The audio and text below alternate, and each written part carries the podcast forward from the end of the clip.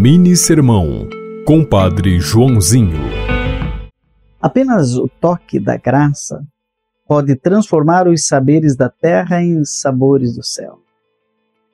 Aqueles servos de Caná seguiram o conselho de Maria e a ordem de Jesus e encheram as talhas de água.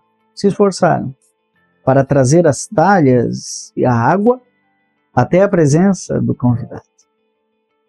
E ao toque de Jesus, o sabor da água ganhou o sabor do vinho. E todos ficaram maravilhados. O nosso esforço é inútil quando não é tocado pela graça de Deus.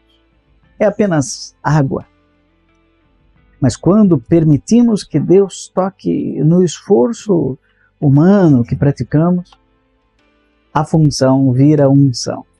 Inspirado em João, capítulo 2, versículos 1 a 11.